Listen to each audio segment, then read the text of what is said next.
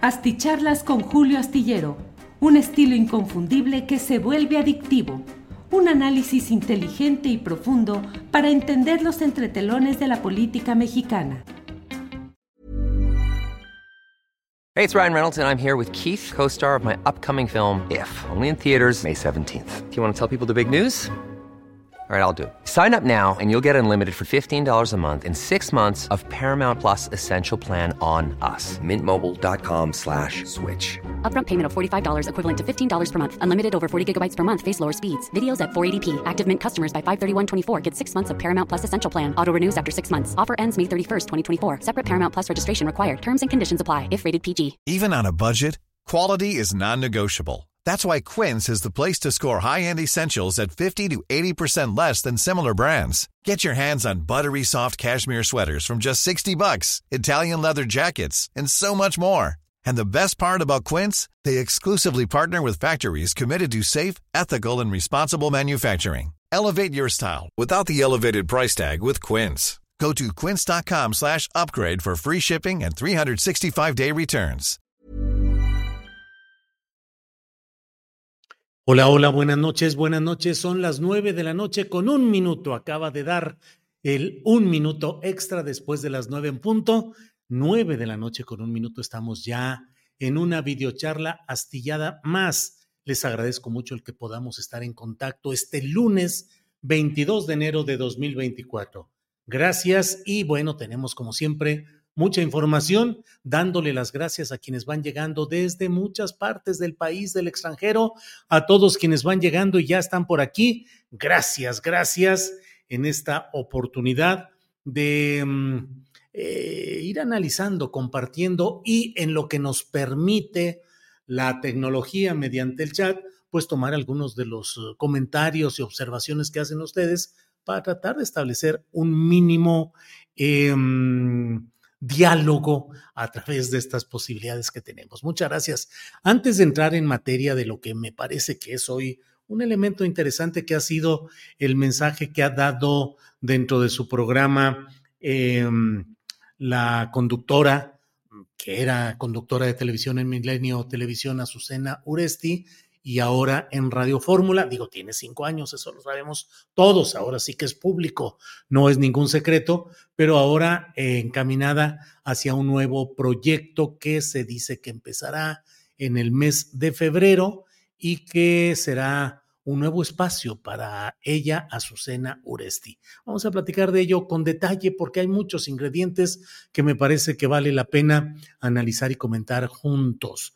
Pero mientras tanto le voy avisando, le voy comentando que ya se definió Movimiento Ciudadano en Monterrey, en Nuevo León, en Nuevo León específicamente, impulsando a Luis Donaldo Colosio y a Marta Herrera. Marta Herrera es la secretaria de Inclusión e Igualdad del Partido Naranja y Luis Donaldo Colosio, usted lo sabe, actual presidente municipal de Monterrey, pues que forma parte de estos acomodos en los cuales Monterrey está, Nuevo León está quedando en manos de un grupo muy definido como gobernador actualmente Samuel García, la esposa de Samuel García, candidata a presidir Monterrey, el municipio de Monterrey, que actualmente preside Luis Donaldo Colosio, quien pasaría a la mm, senaduría, a la senaduría por movimiento ciudadano. Em, le he comentado en más de una ocasión que ha habido un grupo de jóvenes que se han integrado tanto en bufetes jurídicos como en una amistad personal y en un proyecto político que han sido Samuel García, Luis Donaldo Colosio Riojas, hijo del asesinado candidato presidencial priista asesinado en Lomas Taurinas de Baja California en 1994, y Agustín Basabe, hijo del personaje del mismo eh, nombre y apellido, que ha sido diputado federal, embajador y que fue presidente durante un lapso breve del propio Partido de la Revolución Democrática. Agustín Basabe, profesor en, varias instituciones educativas, el TEC de Monterrey, la Ibero, y ahora radicado en Monterrey, Agustín Basabe Papá. Y su hijo forma parte de este grupo. Eh, hasta hace poco, no sé exactamente en qué ha estado ahora eh, Agustín Basabe, hijo, pero estaba como secretario del ayuntamiento o en alguna función así directamente apoyando el trabajo de este grupo que, como le digo, pues ha ido avanzando en el control de todos los puestos en Nuevo León. Un segundito, por favor. Bueno, em, le comento, pues, por otra parte, que hay una resolución de la Corte de Estados Unidos que em, implica que debe revisarse una negativa original de un juzgado de Estados Unidos respecto a la exigencia de México de que sea analizado eh, la responsabilidad de las armerías y productores de armas de Estados Unidos en la violencia, los crímenes desatados en México. La Corte de Estados Unidos ha considerado que la primera resolución de un juzgado en el cual se decía que no había condiciones para analizar ese tema debe ser revisada y que debe ser replanteado. No quiere decir que se vaya a dar ya, por tanto, una resolución favorable a México, pero sí es un paso positivo el que se haya superado la primera negativa, que ahora una instancia superior ordene que haya una revisión y que se pueda replantear por el sí o por el no, a favor o en contra, pero cuando menos es un avance que hoy ha sido muy mencionado en los diferentes espacios, sobre todo de la Cancillería. Eh, hay otro tema que está por ahí pendiente. Mm, sigue muy activa la, eh, el discurso, digamos, de particularmente de Xochitl Gálvez como representante de la corriente opositora a la llamada 4T, en la insistencia, me parece a mí que es uno de los temas sustanciales que están manejando. Uno, el motejar o calificar o, tratar de describir a Andrés Manuel López Obrador como un dictador, ya como un dictador. Y entonces convocar a ese falso dilema que están planteando en el que dicen dictadura o democracia. Yo estoy absolutamente seguro de que es, una, es un falso dilema porque no hay dictadura. No veo, y muchos personajes incluso de la corriente opositora que tienen cierta seriedad analítica, dicen, hay que caracterizar bien las cosas. No es una dictadura, puede ser un ejemplo de autoritarismo. Eh, leí un artículo de Mauricio Merino, eh, académico de la Universidad de Guadalajara, que fue consejero del IFE en la primera conformación muy interesante que hubo, eh, y terminaba su, su artículo mencionando algo así como que no es dictadura, para ser precisos y evitar equívocos o algo así, sino autoritarismo electoral el que se viene, algo así. Bueno, pero tampoco, tampoco podemos decir, eh, tampoco podemos decir que hay que lo otro es una democracia, que lo otro es luchar por la democracia. O sea, del lado de Xochitl, de Alito, de Marco, de Zambrano, de Claudio X y de todos ellos, ¿realmente se puede decir que se está luchando por la democracia? No lo creo. Todo lo contrario, han sido partícipes y corresponsables del atraso político del país, del bloqueo a un proceso democrático. Han sido muchos de ellos corresponsables, si no en lo personal, para no entrar en el detalle uno por uno, pero sí institucionalmente de los organismos políticos a los que representan. Han sido corresponsables de fraudes electorales como el de 2006, la compra de votos en 2012, que hoy parecieran quedar en el pasado eh, para ser... Eh, eh, clasificado todo como un proceso democrático y de instituciones que hoy se pretende derribar para un retroceso enorme. Por otra parte, también me queda claro que hay una narrativa muy centrada en el asunto de la seguridad pública, del crimen organizado y de la presunta colusión de Morena con ese crimen organizado. Lo podemos ver en muchos eh, episodios y muchas circunstancias. Eh, recientemente acaba de salir en redes sociales el señalamiento del cual incluso yo retomé esa línea en la columna astillero publicada hoy, referente a un terrible enfrentamiento que se dio inaceptable en las inmediaciones rurales de Hermosillo, Sonora, donde fueron abatidos, fueron asesinadas 12 personas presuntamente integrantes del crimen organizado que habían respondido con ráfagas de armamento de alto calibre cuando eh, habían sido eh, alcanzados en la carretera por vehículos eh, de la policía municipal y de policías estatales que dieron el aviso a las instancias federales cuando recibieron eh, las ráfagas de disparos de estos grupos que protegían o que pretendían liberar, según una versión, a un jefe delictivo que ha estado muy activo en cierta zona de Sonora. Pero ahí se esparció, decir, es que ahí iba Iván Archibaldo eh, Guzmán y entonces eh, fue protegido y lo soltaron y no pasó nada. Pareciera que hay una narrativa que se está soltando porque finalmente no hay ningún sustento en esa versión de Iván Archibaldo, pero se suelta esa narrativa y creo que va a seguir adelante con mucha fuerza porque los opositores a la 4T están tratando de ligar esos dos argumentos sustanciales. Dictador, un dictador que te va a quitar hasta tu casa. Esa historia ya la conocimos en 2006 con los propagandistas de Felipe Calderón. Y la otra, la relación del narcotráfico como una nueva fuente de poder político. Bueno, pero antes de seguir, antes uh, hay muchos temas pues para poder platicar, pero hoy quiero hablar especialmente de este tema de la, del mensaje que ha enviado en esta ocasión eh, Azucena Oresti. Un segundo, por favor. Resulta, resulta que antes de poner el mensaje, que se lleva dos minutos, dos minutos y medio, déjeme decirle que me parece que retorcimientos como los que de inmediato se han dado en una segunda emisión en este tema del mensaje de Azucena Uresti muestran, me parece a mí, esa recurrencia de los opositores a inventar, a forzar, a magnificar cosas que caen por su propio peso o que no tienen el sustento adecuado o que quienes las denuncian no tienen o los pelos de la burra en la mano o la capacidad de aventarse el tiro de decir con claridad las cosas y salir adelante.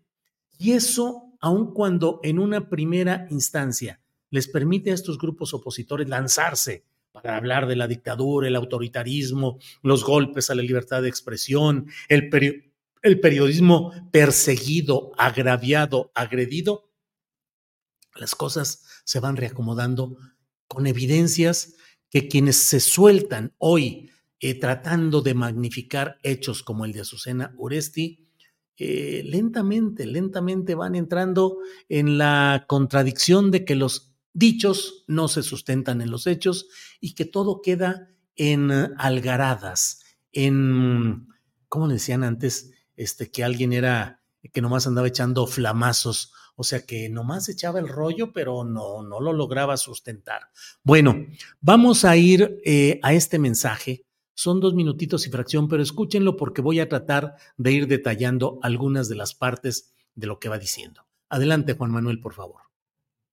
Hola, soy Azucena Uresti. Voy a tomarme unos minutos porque lo más importante para mí en este momento, lo más importante es agradecer. Quiero agradecer a todos sus mensajes, sus llamadas, sus muestras de apoyo, sus muestras de cariño. Para mí, eso es lo que más valor tiene. Me hacen falta palabras para expresarlo. Gracias, de corazón, gracias, gracias, gracias. Además, quiero aclarar que ante la intención de crear una confusión respecto a mi coyuntura profesional, debo decir dos cosas. No cambié de empresa, pues en Grupo Fórmula he estado ya durante cinco años. En el espacio de las seis de la tarde he permanecido desde el 2018 y aquí sigo. La segunda, aclarar que ninguno de los proyectos por venir interfería en absoluto con mi desempeño en la televisión, pues como ustedes saben, muchos compañeros y compañeras combinan su participación en diferentes medios, noticieros televisivos, noticieros de radio, en columnas, tal y como yo lo estuve haciendo, insisto, durante cinco años. Pero regreso al agradecimiento. Agradezco a todos en Grupo Fórmula, agradezco a Jaime Azcárraga, quien en medio de esta situación me ha dado su respaldo y su confianza para crecer profesionalmente, teniendo siempre como valores fundamentales la libertad de expresión y el respeto a la libertad de pensamiento y opinión, sobre todo en estos tiempos en que el periodismo está bajo acoso, bajo amenaza y bajo ataques constantes. Los aprendizajes que surjan a partir de esta experiencia los tomaré con la misma pasión y compromiso, pero además ahora impulsada por la fuerza que me da saber que estoy acompañada de colegas y amigos y de ustedes que en radio, en tele o en otras plataformas siempre me han dado su apoyo y sus muestras de cariño, en las buenas y en las malas. Estoy lista para seguir participando en espacios que permitan ejercer este oficio con la mayor libertad, en espacios donde se escuchen las voces de quienes sistemáticamente son ignorados, donde se escuche a quienes luchan por sus derechos y por la justicia, donde se denuncien los excesos y se denuncien los abusos. Mi convicción siempre es estar del lado de los ciudadanos. Después de cada ciclo que se cierra vienen nuevos retos y la oportunidad de un nuevo comienzo. En eso en eso me quiero enfocar ahora, en el nuevo comienzo y en no defraudar la confianza que ustedes han depositado en mí. Gracias de todo corazón. Bien, pues la verdad es que es un discurso, es un discurso y está bien, tiene derecho a plantear sus objetivos, sus intenciones, pero no hay ninguna prueba de nada. El decir que el periodismo está bajo acoso y bajo una circunstancia difícil, eh, es algo que no estoy, es decir, que el periodismo está bajo acoso y bajo amenaza, lo está desde múltiples instancias. El crimen organizado particularmente, eh, la situación de grandes medios de comunicación que exponen a sus trabajadores y que los lanzan a la cobertura de eventos de los cuales eh, luego se les abandona sin mayor protección la responsabilidad del gobierno federal en lo general a través de ese mecanismo fallido de protección a mm, defensores de los derechos humanos y periodistas, desde luego, desde luego. Pero el hecho concreto que debería ser puntualizado, aclarado y que en múltiples mensajes se ha insistido en que debe hacerlo un periodista al informar es la precisión. Y en esta nueva ocasión, Azucena Oresti no dice ni prueba nada solamente menciona trasiegos empresariales, asuntos laborales. De que estaba en Radio Fórmula desde cinco años atrás, pues hombre, ni modo que sea un secreto guardado bajo llave o en caja fuerte, es del conocimiento público. Nadie está diciendo que haya una, un otorgamiento de un espacio eh, de seis de la tarde en adelante en Radio Fórmula. Eso se sabe que hay de lo que se ha hablado con toda insistencia es de un nuevo proyecto por el cual hubo esta serie de desarreglos, de discusiones, de choques tal vez en el ámbito empresarial, del cual no sabemos nada. Lo único que hay son insinuaciones, insinuaciones que no corresponden a la fuerza que debe tener un periodista, un político, un ciudadano, cuando toma la decisión de enfrentar y denunciar a un poder monstruoso, dictatorial, como este que se está supuestamente encaramando en contra de una periodista. Sería una dictadura con código postal o con frecuencia electrónica definida. Una dictadura que solo sería capaz de ejercerse eh, con toda su arbitrariedad em, a tambor batiente en Milenio TV, pero no en Radio es decir, ser dictador en un área, pero no en la otra. Eh, me parece a mí que... Hey, it's Ryan Reynolds and I'm here with Keith, co-star of my upcoming film, If, only in theaters May 17th. Do you want to tell people the big news? All right, I'll do it. Sign up now and you'll get unlimited for $15 a month in six months of Paramount Plus Essential Plan on us. Mintmobile.com slash switch. Upfront payment of $45 equivalent to $15 per month. Unlimited over 40 gigabytes per month. Face lower speeds. Videos at 480p. Active Mint customers by 531.24 get six months of Paramount Plus Essential Plan. Auto renews after six months. Offer ends May 31st, 2024. Separate Paramount Plus registration required. Terms and conditions apply if rated PG. Millions of people have lost weight with personalized plans from Noom like Evan, who can't stand salads and still lost 50 pounds. Salads, generally, for most people, are the easy button, right? For me, that wasn't an option. I never really was a salad guy. That's just not who I am. But Noom worked for me. Get your personalized plan today at Noom.com. Real Noom user compensated to provide their story. In four weeks, the typical Noom user can expect to lose one to two pounds per week. Individual results may vary.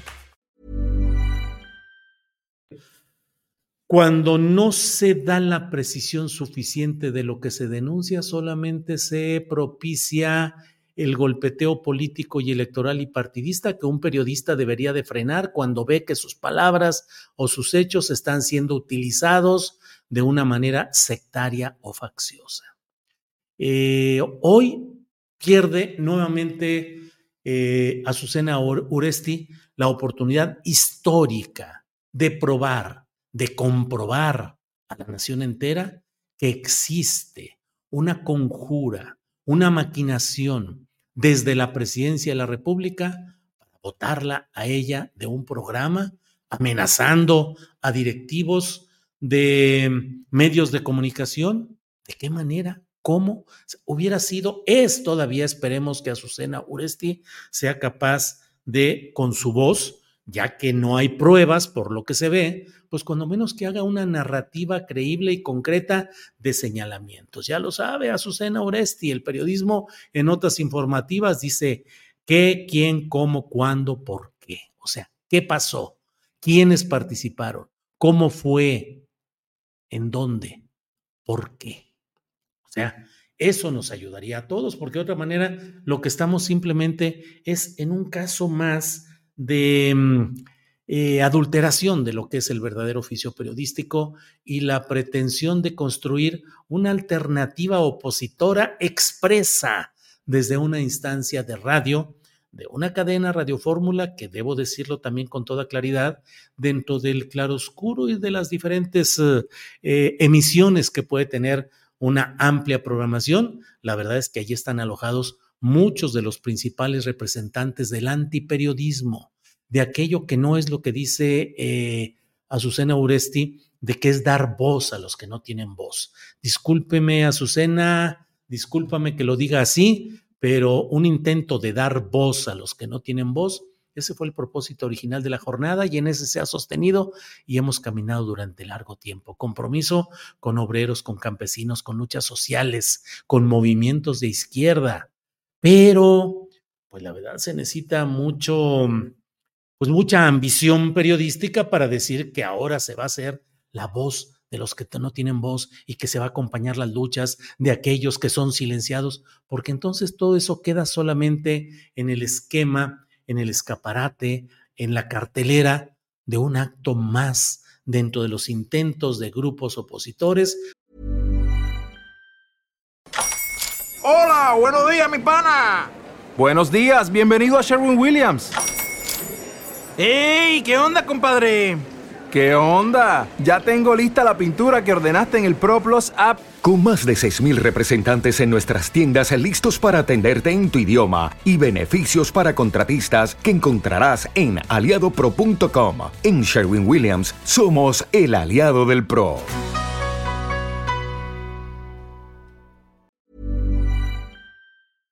Por crear una narrativa que no les está funcionando, pero que se desesperan y que tratan volcados en la inferencia, en la presunción, en la interpretación. Está volcado el chat en muchos lugares. Ahí está demostrado, ya dijo todo. No dijo nada. Ya está probado. No está probando nada. Y con eso queda absolutamente comprobado. No se está comprobando nada. ¿Qué más quisiéramos que escuchar y tener la rotunda oratoria que nos dijera Azucena Uresti? Tal día, en tales horas, en presencia de fulano, de sutano, de mangano y de perengano, me dijeron, si es que no tiene la prueba, de acuerdo, me dijeron que el presidente de México, Andrés Manuel López Obrador, había hablado para pedir que se me quitara mi espacio o habló Jesús Ramírez Cuevas, o la secretaria de Gobernación, o vino un el secretario del Trabajo, como resultó con Carmen Aristegui, que hubo una grabación específica en la cual se escuchaba a un alto funcionario federal entrar en ese tipo de presiones y amenazas al concesionario Vargas de MBS. ¿Y cuál es la prueba? No he visto, no la he visto. Pero ¿cuál es la narrativa? Pues, si no se tiene una prueba, ¿cuál es la narrativa en la cual nos diga esto pasó tal día a tales horas con la participación de fulano, mangano y perengano, quienes me dijeron esto, esto y esto. Me señalaron, me dijeron, hubo acusaciones en mi contra, hubo presiones, amenazaron con quitar la concesión del canal de Milenio Televisión, amenazaron con retirar la pauta publicitaria, amenazaron con acciones físicas y entre ello cedieron los directivos o dueños de ese medio o bien yo cedí, me hice a un lado y preferí salirme y dejar todo.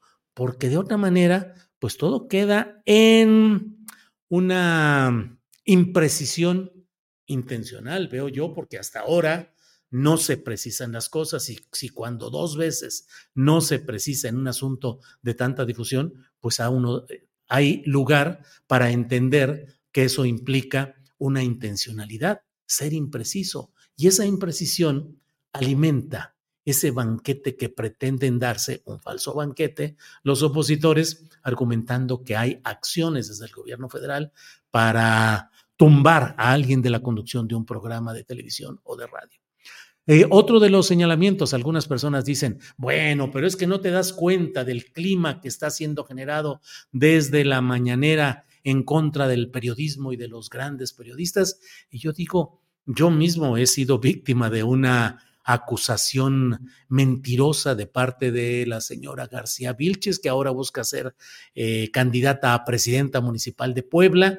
Em, y bueno, eh, defendí lo que a mi interés correspondía, enfrenté la situación, fui ante el propio presidente de la República, planteé las cosas sin que me temblara la voz, eso creo y eso espero, y finalmente así se puede avanzar pero de que eh, el presidente de la República tenga que estar callado ante la serie de barbaridades que se siguen diciendo y de veras que escucho a veces estaciones de radio en un ratito que voy en el vehículo automotor o a veces me asomo un poco en las noches a los noticieros tradicionales y digo, ay, ay, ay, ay, ay, o sea, cuánta mentira, cuánta capacidad para engañar, para retorcer, para hacer tendenciosos comentarios y eh, suposiciones sin ningún fundamento. ¿Y qué suponían que ese tipo de periodismo chayotero, mentiroso, vendido, que está en rebelión porque cree que si logran tumbar a López Obrador y a Claudia Sheinbaum en la continuidad de la 4T, van a volver los tiempos del gran billete, del chayote, del dinero, de los entendimientos de esos grupos que durante largas décadas controlaron ese periodismo mentiroso que ha sido rechazado ampliamente por la gran mayoría de la ciudadanía y que por desgracia, y lo digo por desgracia, el Estado mexicano o el gobierno obradorista no supo construir en este espacio una alternativa de comunicación creíble, fuerte, eh, fidedigna, que pudiera pues eh, darle la pelea a esos espacios. Y hay mucha gente que sigue, que no tiene alternativa en el radio, en la radio comercial, y pues tiene que seguir escuchando las mismas cosas de los mismos chayoteros de siempre, y que en la televisión pues tiene que seguir viendo a las mismas grandes cadenas con sus comentaristas. Eh, eh, susceptibles de la máxima desconfianza, pero que son lo único que hay. Tenemos los espacios de las redes sociales no tan desarrollados como quisiéramos, ni con tanta fuerza, pero bueno, ahí va esa lucha y esa pelea en lo que implica el, eh, la batalla por la veracidad y por un periodismo que sea mm, creíble y que de verdad le dé voz a lo que es necesario en nuestro país y que no son los intereses de los dueños de los grandes medios convencionales, ni los intereses de los eh, eh, capitanes, sargentos, cabos o elementos menores, pero bien pagados de ese ejército de formación informativa. Bueno, pues muchas gracias, muchas gracias por todo. Eh, déjeme leer algunos de los comentarios que hay. Ana Cruz Martínez dice, estas radios son un verdadero hervidero de mentiras, de veras que están, como lo dicen, están gruesos, de veras. Eh, esa Vilchis no sirve, dice Álvaro Altamirano.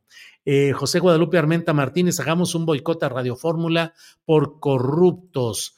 Eh, Berta Mayorga, ¿y por qué nomás la censuran en Milenio? No tiene lógica. Entonces, ¿dónde está la censura? Sí, Berta Mayorga, yo estoy diciendo también eso. Entonces, es una dictadura que censura en Milenio. Pero en Radio Fórmula dice, ah, no, hasta allá no alcanzan los tentáculos de mi poder dictatorial. Ahí no. Entonces, ahí en, eh, en um, en Radio Fórmula que siga adelante. O sea, realmente creo que hay mucha...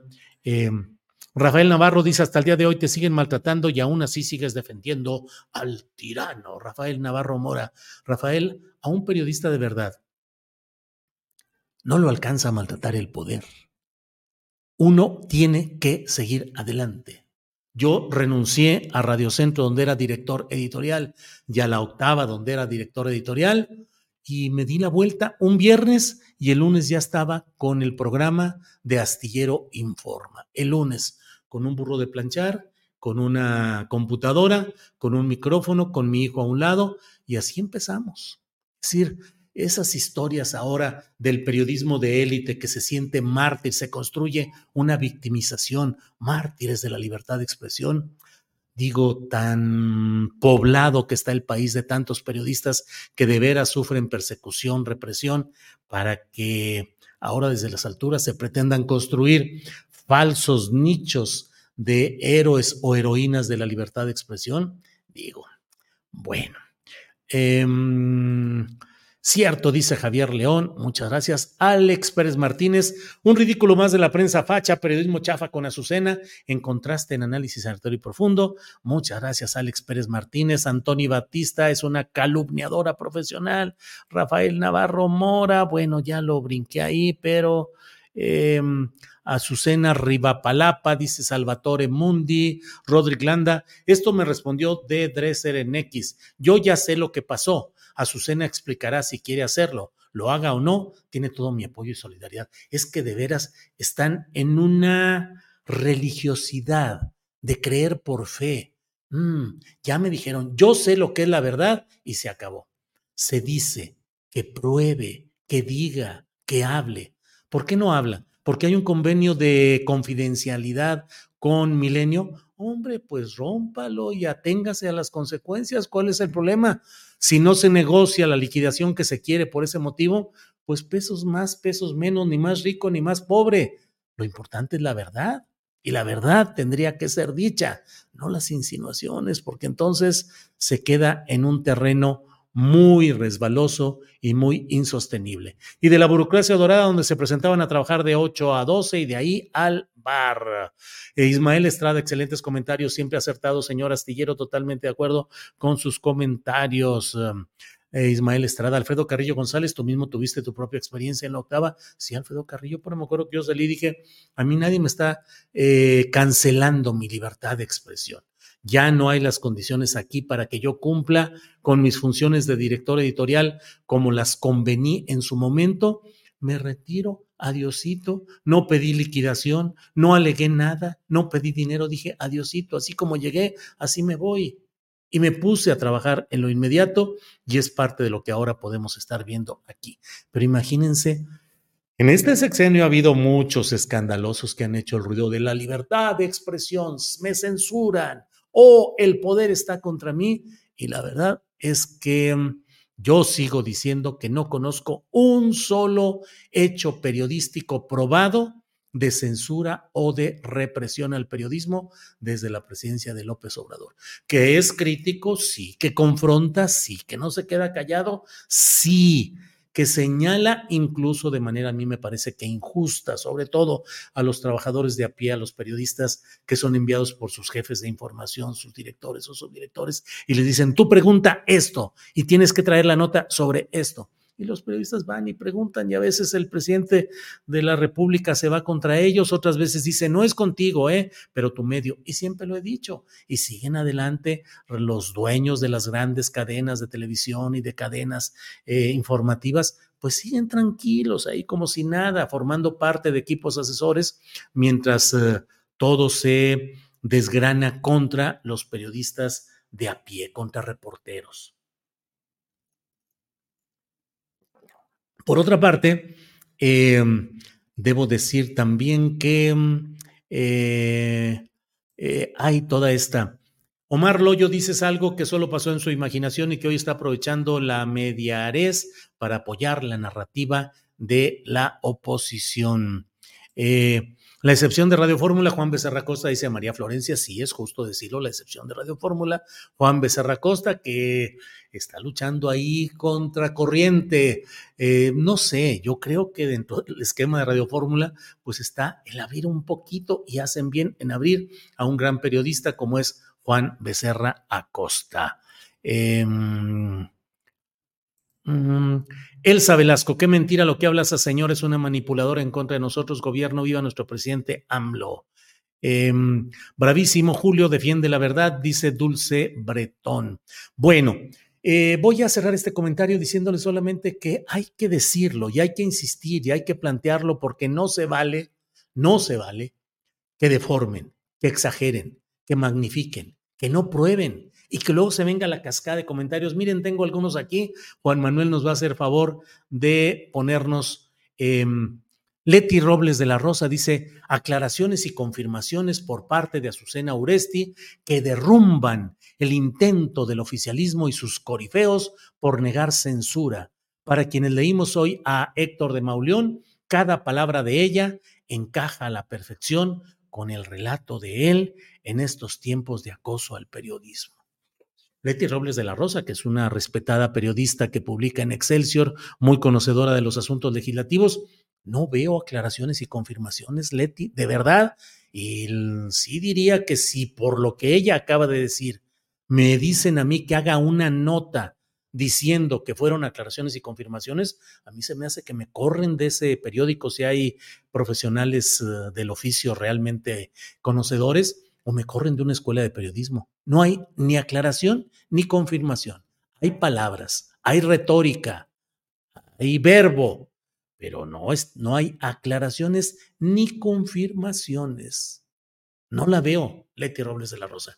Veamos a ver qué más tenemos por ahí. Alejandra Escobar dice, Azucena Oresti confirma que fue censurada por Milenio. Ninguno de los proyectos por venir interfería con mi desempeño en la televisión. O sea, ese párrafo puede ser entendido como la confirmación de una censura.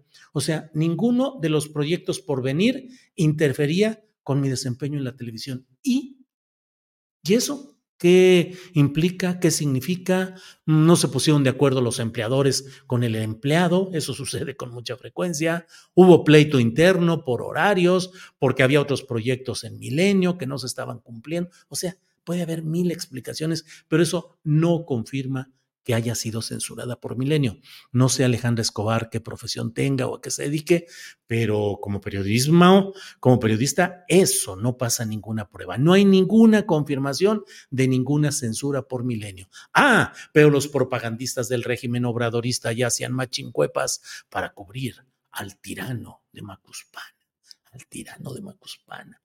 Bueno, por ahí hay otro. Pedro Ferriz H. dice Azucena Uresti fue censurada por López Obrador, que vaya y chingue a su madre el presidente. Bueno, con claridad, dice Amero arriba. Bueno, pues, ¿qué se puede decir frente a ese tipo de alegatos? ¿Habrá otro por ahí? ¿Algún otro que tengamos? Creo, ah, Fernando Belaunzarán ya aclaró las cosas a Susana Uresti, es innegable la censura. Si Álvaro Delgado y Julio Astillero les queda algo de ética periodística, ofrecerán disculpas, veremos. Fernandito Belaunzarancito. Mmm, lo más que podemos hacer, creo yo, Álvaro y yo, es regalarte nuestro piadoso silencio. ¿Qué te vamos a decir? Eh, bueno, eso es lo que hay por aquí y eh, pues vamos a seguir adelante. Donde haya algo que decir, hay que denunciarlo. Donde haya censura, hay que señalarla, pero no inventar, no exagerar. No veo y reto a cualquier periodista profesional a que me demuestre que en lo que está en ese mensaje de Azucena Uresti hay confirmación de alguna censura. Reto. Ahí queda. Bueno, pues a mí no me gusta mucho eso de decir reto, pero la verdad, bueno, eh, ¿cómo se puede demostrar? ¿Cómo se puede demostrar que hubo una censura? ¿Con palabras? Mm, yo, eh, este, yo podía haber seguido haciendo un programa en la mañana y otro en la noche. Sí, yo también quisiera hacer programas de la mañana y en la noche. Y el que no tenga un programa en la mañana, en, aquí en las redes sociales, es un hecho de censura. Me estoy censurando a mí mismo, me censura a alguien. O sea, hay que precisar. El periodismo informativo es precisión. La información tiene que decir qué pasó, dónde pasó, quiénes participaron, lo que sucedió, cómo y por qué. De otra manera, no es periodismo, sino es posicionamiento político o preparación para tener más audiencia en próximo proyecto. Bueno, nos vemos pronto. Gracias. Nos vemos mañana de 1 a 3 de la tarde. Vamos a abordar, recuerde que mañana martes hablaremos del paro nacional en Argentina el próximo 24, donde eh, pues va a manifestarse la fuerza social contra el proyecto de Javier Milei, contra lo que está intentando. Va un paro nacional y para ello hablaremos mañana durante una media hora con Federico Bonazo y con Fernando Buenavad. Tendremos además, como siempre, información, análisis, debate y mesa de periodismo. Así es que muchas gracias. Nos vemos mañana. Hasta pronto. Para que te enteres de las nuevas asticharlas, suscríbete y dale follow en Apple, Spotify, Amazon Music, Google o donde sea que escuches podcast. Te invitamos a visitar nuestra página julioastillero.com.